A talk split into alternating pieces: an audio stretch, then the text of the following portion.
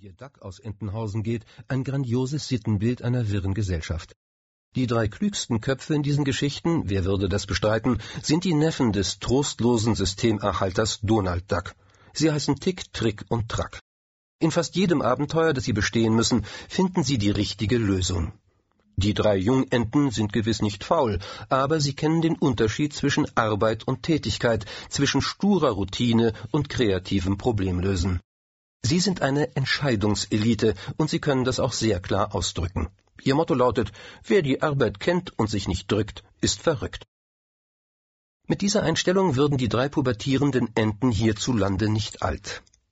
Sozial ist, was Arbeit schafft, behauptet die CDU. Für die SPD sind Arbeitsplätze die schönsten Plätze in Deutschland. Die Besserverdienenden von Bündnis 90 Die Grünen singen Brüder durch Sonne zur Arbeit. Und die FDP quengelt Arbeit muss sich wieder lohnen.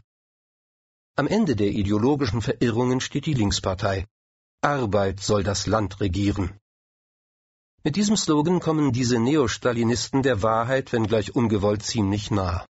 Ohne Arbeit, das ist der letzte gemeinsame Nenner der politischen Psychologie, kein Staat, keine Gesellschaft und folgerichtig auch kein Leben. Schon die Phrase von der Rückkehr zur Vollbeschäftigung ist eine Farce. Zu keinem Zeitpunkt des Industriekapitalismus, der seit fast zwei Jahrhunderten währt und der ohne Zweifel die meisten Beschäftigten aller Zeiten generierte, gab es so etwas Ähnliches wie Vollbeschäftigung für mehr als einige kurze, außergewöhnliche Jahre. Was die Arbeitswütigen meinen, umschreibt den Zeitraum von Anfang der 50er bis Ende der 60er Jahre des vergangenen Jahrhunderts. Das ist die Zeit, die bis heute als unverrückbares Ziel dieser Gesellschaft beschworen wird, das deutsche Wirtschaftswunder. Es stützt sich allerdings auf 60 Millionen Tote, die Opferzahl des Zweiten Weltkriegs. Ein Land, in dem praktisch alles neu aufgebaut werden musste, wofür zudem kaum männliche Arbeitskräfte zur Verfügung standen, hat zu tun, keine Frage. Doch nie gab es Vollbeschäftigung in ganz normalen Zeiten. Bereits 1966 musste der Konstrukteur der Währungsreform und des mystischen Wirtschaftswunders Ludwig Erhard von seiner Kanzlerschaft zurücktreten. Zum ersten Mal in der Geschichte der Bundesrepublik war es nicht gelungen, das Bruttoinlandsprodukt zu steigern und die Arbeitslosigkeit, die seit 1949 als besiegt galt, stieg auf 0,7 Prozent. Seither herrscht eine Allparteieneinigkeit, über die Wirklichkeit hartnäckig hinwegzureden. Ein Schweigegelübde unseres Establishments hat das der ehemalige SPD-Bundesgeschäftsführer Peter Glotz genannt. Glotz gehörte in den 80er Jahren zu den ersten Vertretern dieses Establishments, der dieses Schweigen brach.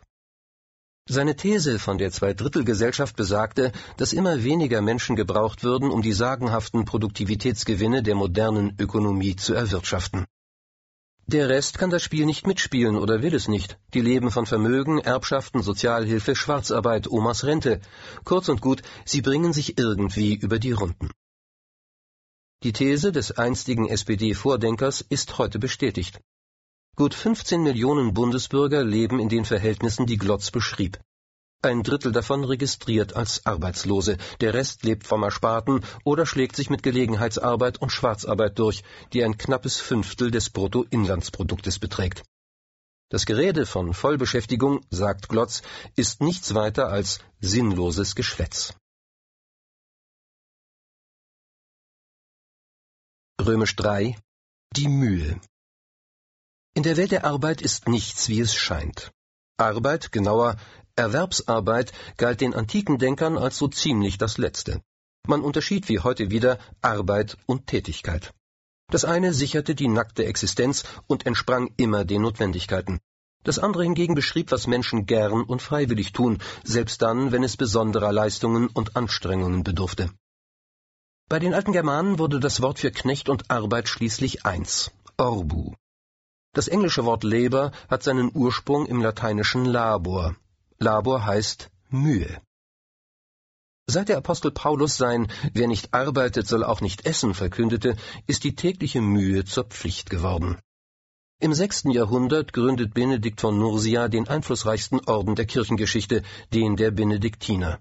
Ora et labora heißt deren Motto beten und arbeiten, sonst nichts. Darauf bauten die Erfolge des Abendlandes für viele Jahrhunderte. Doch trotz der allerchristlichsten Beschwörungen war Erwerbsarbeit bis zur Industrialisierung keineswegs der Mittelpunkt des menschlichen Lebens. Dass sich die herrschende Klasse dem Müßiggang ergab, verstand sich von selbst. Aber auch die Bevölkerung schuftete, allen Legenden zum Trotz, nicht wie verrückt. Im Mittelalter gab es wenigstens 50 strikt arbeitsfreie Tage im Jahr. Anstrengende Arbeitsphasen, etwa in der Erntezeit, folgten längere Abschnitte, in denen nur wenig gearbeitet wurde. Die Industrialisierung beendete das schlagartig. Zwischen 1830 und 1860, den ersten ungehemmten Jahren der neuen Ökonomie, betrug die durchschnittliche Arbeitszeit am Tag zwischen 14 und 16 Stunden, pro Woche 85 Stunden. Dazu kamen oft stundenlange Wegzeiten in die Fabrik. Eine gesetzliche Beschränkung der Arbeitszeit auf maximal 48 Wochenstunden gab es erst in der Weimarer Republik. Die Nationalsozialisten hoben alle Beschränkungen wieder auf. Erst 1948 wurden die Verhältnisse von vor 1933 wiederhergestellt. In den 60er Jahren wurde in den meisten Tarifverträgen die 40-Stunden-Woche festgeschrieben. Zu diesem Zeitpunkt aber begann sich die Arbeitsgesellschaft, die das gesamte Leben regelte, fundamental zu ändern. In den Industriestaaten wurde die Zahl der Erwerbsarbeiter in der Industrie erstmals durch die im Dienstleistungsbereich übertroffen. Im Jahr 2000 spielte die Produktion in Deutschland keine größere Rolle als die der Landwirtschaft Ende der 50er Jahre. Kaum ein Drittel der Beschäftigten stellt noch etwas Gegenständliches her. Auch für das, was wir für Arbeit halten, gilt, die Veränderungen sind dem Bewusstsein weit voraus. Nach wie vor hält sich der Mythos der Arbeit als Schaffen, Schuften und Rackern. Je fleißiger eine Nation, so glauben wir, desto erfolgreicher ist sie. Hart arbeiten und alles wird gut. Für einige stimmt das auch, doch längst nicht mehr für die Mehrheit.